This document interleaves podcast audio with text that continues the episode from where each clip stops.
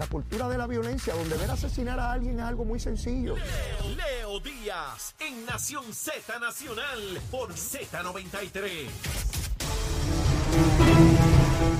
Buenos días, soy Carla Cristina informando para Nación Z Nacional y los titulares en respuesta a la emergencia ocasionada por el huracán Fiona y con el fin de promover la recuperación de todos los centros de cuidado infantil en la isla, la Administración para el Cuidado y el Desarrollo Integral de la Niñez desembolsó ayer más de 4 millones de dólares a 13 localidades. Por otro lado, el Servicio de Conservación de Recursos Naturales y la Agencia de Servicios Agrícolas del Departamento de Agricultura Federal informaron a los agricultores y colaboradores que todas las oficinas en Puerto Rico están abiertas para ayudarles con la recuperación excepto el Centro de Servicio de Corozal, la oficina de Arecibo y la oficina de campo de Juana Díaz, mientras el alcalde de San Juan, Miguel Romero, anunció ayer que las tres escuelas del Sistema Educativo Municipal Integrado reanudan sus clases hoy en su horario regular.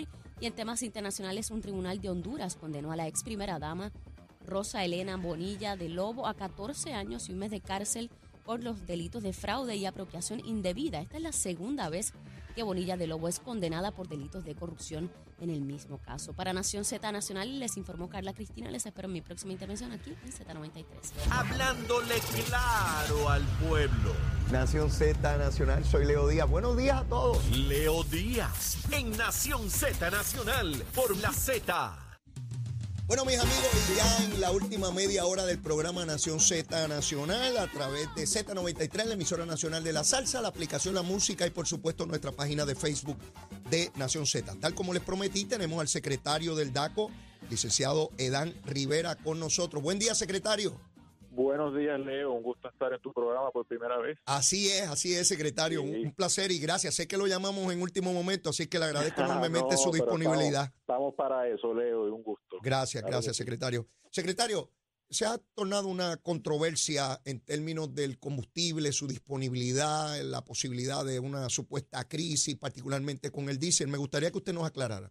Claro que sí, Leo. Mira, nosotros llevamos toda la semana monitoreando los abastos de combustible en Puerto Rico. Y esa es la función que nosotros hacemos. Recabamos a su vez información a los mayoristas importadores de combustible.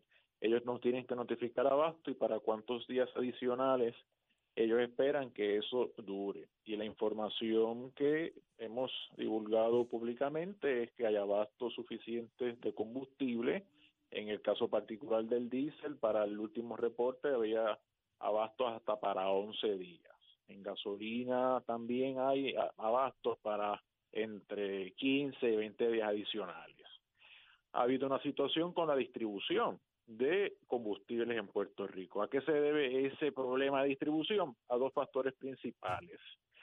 Primero, el terminal de Yababucoa, que maneja un gran inventario de combustibles, estaba trabajando a una capacidad reducida porque estaba operando con generadores eléctricos. En la tarde de ayer ya ese terminal se energizó y están trabajando a completa capacidad. De hecho, esta mañana estuvimos en conversaciones con ellos y nos confirman que en efecto están trabajando a completa capacidad. En el caso del terminal de Peñuelas, lo mismo, tuvieron una situación con los accesos a las carreteras principales. Eso se resolvió por parte de las agencias correspondientes y el miércoles en la noche ellos comenzaron a distribuir combustible, incluyendo diésel, a sus respectivas redes de distribución. Así que lo que hemos anunciado al pueblo es que a medida que transcurre, va entrando el fin de semana, la situación debe caer en una relativa normalidad. También hoy llega un buque nuevo con cargamento de diésel para aproximadamente más de un mes. Estamos hablando de 300 mil barriles de petróleo y eso también va a ayudar a que la situación eh, llegue a unos niveles bastante estables. Secretario, Esa es con, la situación. con esa embarcación y los 300 mil eh, que, que se añadirían, eh, ¿cuántos días se, se añaden entonces a, a- a los abastos en Puerto Rico? Porque usted me señala que hay 11 de diésel. ¿Cuántos 11. días, cuántos días más Sí. se, se añaden con esos 300 mil que están por llegar? Bajo una demanda anticipada, se espera que añadan de 50 a 60 días adicionales. 50, Sí, puede- 60, dos meses. Sí, sí, puede ser que ese número se reduzca un poco por la alta demanda, pero estamos hablando de que el mercado va a continuar en una posición saludable en términos de abasto. Ok, Así entonces, que, para, estar, para estar bien claro, en primer lugar, hay diésel suficiente en Puerto Rico para la demanda que tenemos hoy con tantos generadores en medio de la emergencia. Eso es así, ¿verdad, secretario? La información que tenemos en el Departamento de Asuntos del Consumidor es que hay abastos en Puerto Rico para enfrentar esta emergencia. Hay unos problemas de distribución que se han estado atendiendo y se espera que se vaya normalizando el mercado a medida que transcurran los próximos días. Ya, ya, Yabucoa eh, comenzó 24/7, lo mismo Peñuela, así, que eh, no, no debería, no debería eh, tener problema ningún hospital en términos de, del diésel que necesita para sus generadores, así como ninguna instrumentalidad que brinde un servicio crítico o de emergencia en Puerto Rico. Eso debería ser así, ¿verdad, secretario? Eso es así. La información que nos dan también del Centro de Operaciones de Emergencia es que están bien pendientes a lo que son hospitales, infraestructuras críticas para que eso se mantenga funcionando y se mantengan con abastos de diésel y no haya ninguna situación que lamentar. Secretario, eso, es correcto. Y, y, y, en términos de, de DACO eh, y su responsabilidad, eh, ¿cómo se ha estado moviendo todo esto en función de, de, pues, de los negocios, eh, los precios? ¿Todo ha estado dentro de, de, lo que es la normalidad o hay cosas que a usted le preocupen en este momento? Pues varias cosas, Leo. DACO ha hecho en cuatro días casi mil visitas a distintos comercios. Tenemos 50, 60 inspectores en la calle trabajando. Hemos visto diversas situaciones. Por ejemplo, hemos multado por márgenes de ganancia excesivo en la gasolina. Hemos atendido situaciones particulares de consumidores que compraron un generador eléctrico para la emergencia y no le funcionó y estamos procurando que se obtenga un remedio inmediato para que puedan remediar su situación. Estamos también bien pendientes a los abastos de artículos de primera necesidad. Los supermercados están transcurriendo con normalidad, no hay filas, hay abastos de agua embotellada suficiente, no hay ningún problema que destacar, hay hielo suficiente también, hemos visto. Las gasolineras también que están enfrentando este problema de distribución. Hemos visto mejoría a medida que transcurre la semana, doy siempre el ejemplo de Caguas, que el lunes casi tres de diez eran las que estaban operando, ya para ayer durante el día ese número subió casi de siete a diez estaciones que estaban operando y hemos eso es lo que hemos visto, desarrollo, mejoría en este sentido y es lo que esperamos que continúe ocurriendo a medida que transcurren los días. Excelente. Muchas gracias, secretario, por su disponibilidad y siempre a la orden. Siempre a la orden, Leo, y un gusto estar en tu programa. Muchas gracias. Bueno, escucharon al secretario del DACO, el licenciado eh, Edan Rivera, informándonos que en algún momento hubo un problema en la distribución porque tanto la, eh, la, instalación de Yabucoa como de Peñuela pues estaban trabajando con generadores, eso tenía unas complicaciones, ya eso se resolvió, están trabajando 24/7, así es que no debe haber problema en poder acarrear el combustible, particularmente el diésel, desde esos lugares a todos los puntos geográficos de Puerto Rico, con excepción obviamente donde hay una carretera que esté destruida y no se pueda llevar el combustible a una estación de gasolina. Pero fuera de eso, la inmensísima eh, eh, cantidad de lugares en Puerto Rico no deben tener problema con relación al diésel. Fíjense que el secretario plantea que viene una barcaza con 300 mil y pico de, de galones de, de, combustible, particularmente de diésel, para abastecer a Puerto Rico por casi dos meses. Así que no hay que tener pánico cuando usted escuche a alguien en la radio o la televisión decir, ah, se van a quedar los hospitales, los supermercados van a tener que cerrar. Eso es un disparatero y un embustero. Sí, porque cuando hay médico uno no va donde curandero. Yo le pregunto al que sabe, al que monitorea, al que fiscaliza. Ese es el secretario del DACO. Esa es la información que le está dando. Así que cuando escucha a un exagerado por ahí o una exagera gritando para crear odio, porque lo que quiere es crear odio contra el gobierno, el ejercicio ese permanente, continuo, eh, de, crear odio, de crear odio, de que, nos quieren matar, ahora no nos quieren dar combustible, no nos quieren declarar el municipio eh, eh, en emergencia, no nos quieren traer comida, no nos quieren traer agua, ay, nos quieren matar. Sí, todos esos, todo eso paros y paras que andan por ahí con esa gritería todos los días desde que se levantan hasta que se acuestan. Este, déjame yo no caer en la misma cosa, ¿verdad? Sigo aquí con la licenciada Ana Quintero, licenciada se supone que era a las nueve y media, pero como tenía que entrevistar al secretario, no le pregunté. Pero le pregunto a usted ahora que usted recomienda de almuerzo. Hoy es viernes, hoy es viernes. Ya Una radio escucha, vecina y amiga mía, me dijo, tienes que recomendar la lasaña. O sea, que la recomendación que tú estás haciendo es porque te la recomendaron. No es eso, porque ya he probado mi lasaña. Ah, es que la, la lasaña que tú haces. O sea, que nos vamos con lasaña. Nos vamos con lasaña. A eso yo le añadiría, un, este, que yo le añadiría una lasañita. De carne, carne molida, De carne bien molida, molida. así, nada de grasa la carne, por favor, porque me la dañan. Ah, sí. Ah, sí, sí, tiene que Buena. ser carne, 100% carne. Sí. Hay que le, con amarillito. Al mira. ladito, al o- ladito. o unos amarillitos. Al ladito, sí, by the way, que yo hice, gracias a ella, hice un pastelón de amarillo. Ah, sí. Oye, si tú supieras. Ay, y un pan- pancito Mira, de Cherito dice con ajo. pancito Oye, con ajo. muy bien. Mira, si empezamos, Sí. si empezamos a preguntar aquí, después no nos podemos levantar de comer tantas cosas. Sí, La, lasaña con amarillito. y y pancito de pancito ajo. con ajo. A Cherito le añadió el pancito con Oye, eso está ajo. divino. Eh, oye, Claro. tremendo, Y nos tremendo. vamos a añadir la copita de vino.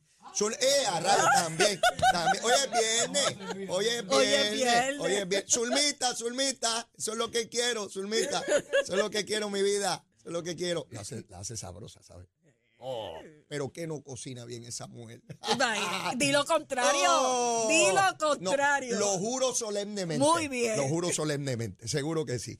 Ana, ayer se dio esta reunión del presidente de los Estados Unidos con el gobernador de Puerto Rico a través de videoconferencia.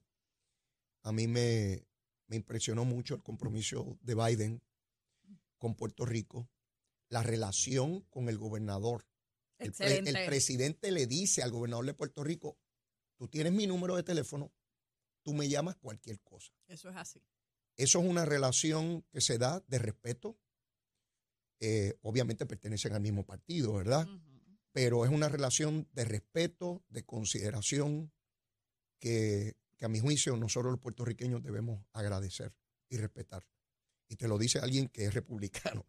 Este, pero ciertamente Biden demuestra, particularmente en este momento tan complejo para nosotros, ese nivel de compromiso al punto de que no solamente se queda en esta cuestión ¿verdad? Personal, sino que va mucho más allá en medidas concretas, como que todo lo que haya que hacer para atender la emergencia, los gastos en que haya que incurrir por los próximos 30 días, el gobierno federal lo va a 100%. financiar 100%. 100%. Estamos hablando aquí de millones y millones de dólares de distintas cosas que hay que hacer durante 30 días que el gobierno de Puerto Rico no tiene que soltar ni un solo centavo. Eso tiene que ver con una relación que nosotros tenemos como ciudadanos americanos y que es demasiado valiosa, que no podemos poner en juego para nosotros y para futuras generaciones. Pero va más lejos y llama a la complejidad de esta relación que nosotros tenemos con los Estados Unidos porque en este caso tenemos un presidente con ese compromiso. Pero nosotros no podemos depender de la buena voluntad de un gobernante, ni aquí ni allá. Tenemos que tener derechos, tenemos que tener garantías. No puede estar sujeto a la discreción, a la buena voluntad o cuán magnánimo es un presidente de los Estados Unidos o un Congreso federal. Y para nosotros poder asegurar que que esa atención no sea solamente producto de un presidente con una sensibilidad particular, sino que no importa quién ocupe ese puesto de presidente Tener o presidenta, tener nuestro derecho y exigirlo y exigirlo. en las, en las instituciones que sea correspondientes para garantizar eh, eh, esto tan importante. Y yo, cuando pienso en, en los sectores que todavía aquí en Puerto Rico dice que se larguen los yanquis, que se vayan los americanos, que, están- que nos están gentrificando, que nos están comprando las propiedades para sacarnos de aquí, que nos están quitando las playas, que no- en ese discurso absurdo, asfixiante, eh, un discurso estúpido, porque es un discurso estúpido. Pero, pero Leo, ya tú no estás oyendo mucho ese discurso. no lo, pero todavía lo hay. Lo y en hay, sectores pero de opinión es pública bien- importante. Sí, pero, pero ya tú ves un partido independentista que lo que quiere es tener gente para qué, para que, para que gobiernen en la colonia. Pero ellos lo que están buscando es poner un senador, un representante. Ya, ya la figura de esto de quién va a ser el próximo eh, candidato a la gobernación del Partido Independentista, no sabemos. No sabemos ni del Partido Popular tampoco, porque, porque no hay una definición de Lela como la había. O sea, cuando Luis Muñoz Marín hizo la definición en aquel entonces, llevamos 70 años bajo el Estado Libre Asociado, ese era el Puerto Rico que no estaba industrializado, que, que no tenía nada, que estábamos casi salvaje. Tú sabes, no teníamos nada, no teníamos eso adelante, por eso es que la gente se va para Estados Unidos a, a- a- a crecer, a criar, a tener dinero, etcétera. Pero esos discursos hoy día no los estamos viendo de la independencia. ¿Tú has oído de la FUPI? ¿Tú has oído? La fupia. ¿Te acuerdas de sí, esa época? sí, ¿Tú has oído? Yo no he oído nada de Esa eso. era nuestra época. Sí, y antes de nosotros, por supuesto, ya, ya no se escucha ¿Tú has mucho. oído todo? Es verdad. oído Es nada. verdad, es verdad. Eso ya. O sea, ya tú no ves los que estaban antes, que, que el bachillerato eran como de 30 años, estaban allí más que para eso. Ha habido- no ciertamente ha habido unos cambios. Ha habido unos Y- y- cambios. Y, una, y una nueva mentalidad, particularmente, Ana, creo yo, ¿verdad? No, no, yo no he hecho un estudio sobre esto, es una apreciación general. A base de lo que he visto en los últimos años. Estos eventos atmosféricos y la tragedia que, que los acompaña han llevado a nuestro pueblo no a pensar utópicamente o, o- no, no, muy realmente de dónde estamos cuando necesitamos. ¿Quién nos ayuda? ¿Qué ayuda se da? ¿Y con qué contamos? Porque antes de esos fenómenos, pues tú podías decir una cosa y yo otra, pero ya no. Ya la gente sabe a qué atenerse en términos de, de quién nos ayuda en medio de esa pandemia. Que llegaran cheques, que llegara dinero a tu cuenta bancaria por no tener trabajo, el PUA. Millones y millones de dólares que se desembolsaron al pueblo de Puerto Rico. Porque esa pandemia no la controla nadie, puede llegar una pandemia en cualquier momento. Pero que tú tengas la posibilidad real de afrontarla, aún con las dificultades que eso conlleva, pero que tengas los recursos económicos de, de ante tanta dificultad, vacunas gratuitas Así contra es. el COVID. Millones y millones de dólares invertidos por el gobierno federal para poder proveer vacunas gratuitas a todos los ciudadanos americanos, no importa en qué lugar estuvieran, sea fuera de los territorios o en los estados. Pues nos debe llevar a, a- a pensar más allá de, de la tragedia que tenemos hoy, hacia el futuro. ¿Qué tipo de relación queremos con los Estados Unidos? ¿Cuán beneficiosa es? Eso es así. Y cada puertorriqueño, por supuesto, decide. Tú tienes una decisión, yo tengo otra, cada cual decide Claro. pero que igual que hacemos cuando entrevistamos a, a, a Edán Rivera o, o- o a Ramón González, secretarios de, de gabinete, que, que queremos que nos den la información para nosotros tomar decisiones. Pues de igual manera, lo que nos está sucediendo ahora y la información que tenemos, ¿cuál es el tipo de relación que queremos con los Estados Unidos? ¿Cuán valiosa es? Primero tenemos que determinar, ¿es valiosa o no es valiosa? Si determinamos que es valiosa, ¿cómo la aseguramos para nosotros y futuras generaciones? Y son decisiones que tenemos que tomar para el futuro, que ya nuestro pueblo empezó a tomarlas inequívocamente, como fue en el 2020 eh, en términos de, de la, de la igualdad. Pero a tono con eso, se empieza a decir que ya eh, la votación de la Cámara Federal no se va a producir este mes. Eso pues, tiene que ser motivo de preocupación, porque es un proyecto que se supone que se hubiese aprobado en verano Es correcto. se aprobó finalmente en la comisión, pero no acaba de bajar en el hemiciclo.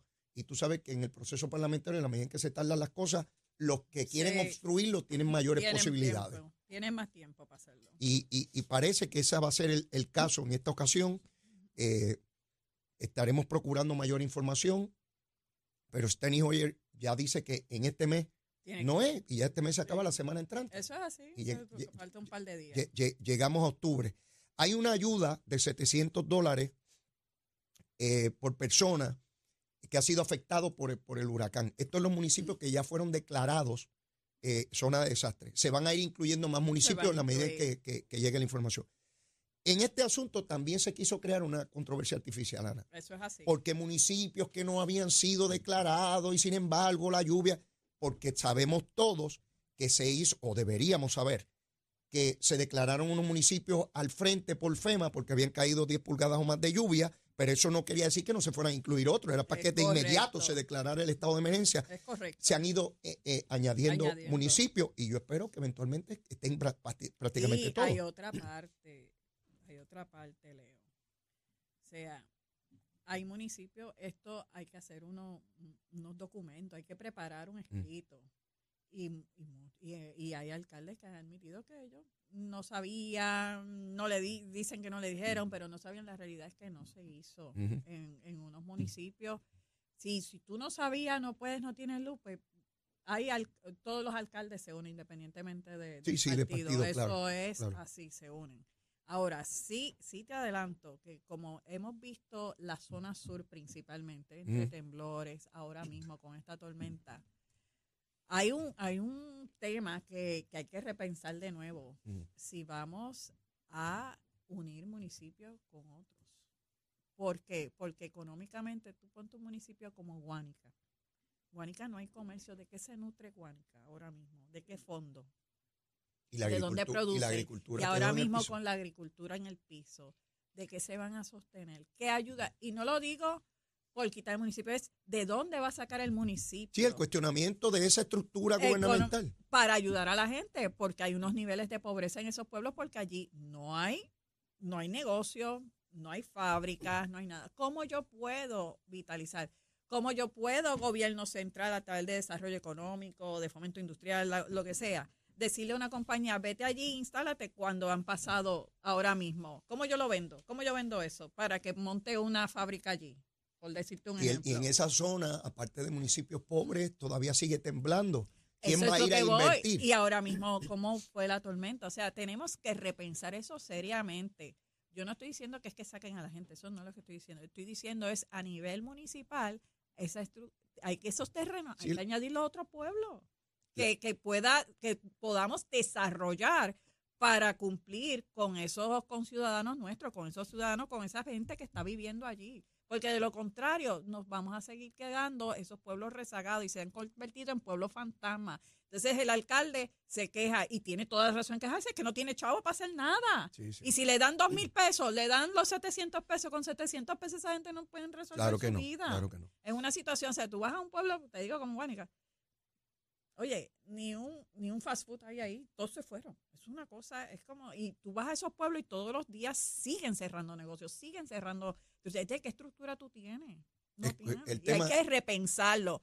Hay alcaldes que se van a molestar, pero, pero señores, es el bienestar de tu pueblo. es un, es un tema complejo, no es fácil Sí, de resolver, no. pero lo primero que hay que hacer es reconocer que hay una situación que, que atender. Eso es así. Porque si uno se niega y dice, no, no, no está pasando nada y siempre me van a llegar los chavos, pues, pues, pues, pues va a seguir cayendo. Pero si no hay chavo, si tú no generas dinero, porque ok, te llega el chavo ahora por la por, Pero por si la hay, uno, hay una ¿cómo tú vas a cantidad de municipios que operan porque el gobierno estatal les da dinero, no Por generan eso. nada. Y entonces, Y entonces, lo primero que tienes que reconocer es que tienes un problema y abrir las posibilidades de ver qué alternativas hay. Porque de lo contrario, va a llegar un momento que la Junta de Control Fiscal o Supervisión eh, va a lograr su objetivo. Porque ellos tienen un objetivo de cerrar municipios. Y los van a acabar cerrando porque cua- cuando se acabe el dinero que no haya ni para pagarle el sueldo al alcalde, hay que ponerle un candado a la puerta. Se acabó. a eso es lo que voy. Y tenemos, no podemos trabajar en la histeria y en la emergencia, porque pues obviamente lo que hacemos es poner parcho. Yo creo que sí el, eh, a nivel estatal se debe ya ir pensando esto seriamente, muy seriamente. Ya no hay más. O sea, los estás viendo, lo vistes ahora. ¿Cómo vamos a reconstruir esos pueblos? O sea, si el mismo FEMA no te puede garantizar, y dice, yo te voy a dar los chavos, pero en esa zona no lo puedes construir porque se va a caer de nuevo, sí, porque para- ahí para ahí está no. esto. ¿Me Claro, entiendes? claro, Esa es la situación claro. que hay, eso es lo que hay que repensar. Pues mira, Ana, eh, tenemos que repensar eso y muchas cosas, pero yo me quedé pensando en la lasaña, los amarillitos Y el palco y el pan con ajo que le incluyó a Chero.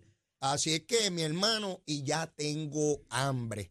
Así es que, Ana, agradecido. Será hasta el próximo viernes. Vamos a ver si cuando nos volvamos a ver el viernes, la cosa ha mejorado dramáticamente. Que sí. espero en Dios que así sea. Bueno, agradecido. Y antes de despedir el programa, como siempre, tenemos que saber cómo está el tránsito, cómo, cómo, cómo anda la cosa de- de- del tiempo. Y el monito de Santurce, nadie me ha dicho por dónde anda. Yo quiero saber si está mojado. Vamos con Carla Cristina. Buenos días, soy Carla Cristina informando para Nación Z Nacional. En el tránsito se ha reducido la congestión en la mayoría de las vías principales de la zona metro y a través de la isla también. Y el flujo vehicular se mantiene de leve a moderado en la mayoría de estas, pero está pesado un tramo de la autopista José Diego en dirección de Bayamón a Toabaja desde la intersección con la 165 en Guaynabo hasta la salida hacia la PR5 y al momento no se han reportado accidentes graves ni fatales. Sin embargo, en lo que va de año se han registrado 171 muertes en las carreteras, por lo que la Comisión para la Seguridad en el Tránsito y nosotros aquí en Z93 reafirmamos la recomendación a conductores y peatones para que respeten los límites de velocidad y las leyes de tránsito. Ahora pasamos con el informe del tiempo. El Servicio Nacional de Meteorología nos informa que se espera que hoy prevalezca el incremento en humedad, lo que provocará aguaceros de dispersos a numerosos con tronadas aisladas a través de las aguas del Mar Caribe. Alguna de la actividad de aguaceros podría afectar la zona este de la isla en horas de la mañana, mientras que aguaceros y tronadas podrían desarrollarse en el noreste.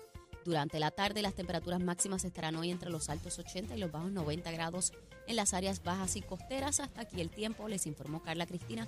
Yo les espero el próximo lunes en otra edición de Nación Z y Nación Z Nacional que usted disfruta a través de la aplicación La Música nuestro Facebook Live y la emisora nacional de la salsa Z93. Buen día.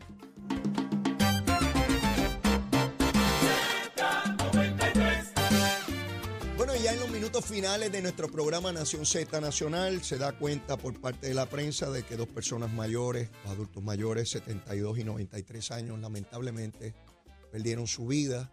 La información que transcurre es que aparentemente por una vela se incendió su hogar. Esto es terrible, terrible, muy terrible. Hay que tener mucho cuidado. Saben que hace unos días una persona también murió tratando de echarle gasolina a un generador eh, prendido. Así que eh, mucho cuidado la manera en que atendemos la emergencia. Yo no tengo tiempo para más. Mire, ya hoy es viernes, un fin de semana extraordinario para todos ustedes, pero mire la súplica de siempre. Si todavía ustedes no me quieren, quiérame que soy bueno. Ahora estoy bañadito. Mire, bien olorosito, quiérame que soy bueno. Y si ya me quiere, quiérame más. Siempre se puede querer más. Vamos a querernos todo bien chévere. Mire, bizcochito titi, qué chulería. Mire, que tengan un excelente fin de semana, que les llegue el agua, la luz, que vamos a echar para adelante, seguro que vamos a echar para adelante. Los voy a extrañar. Besitos en el cutis para todos, ¿ah? Llévatela, chero.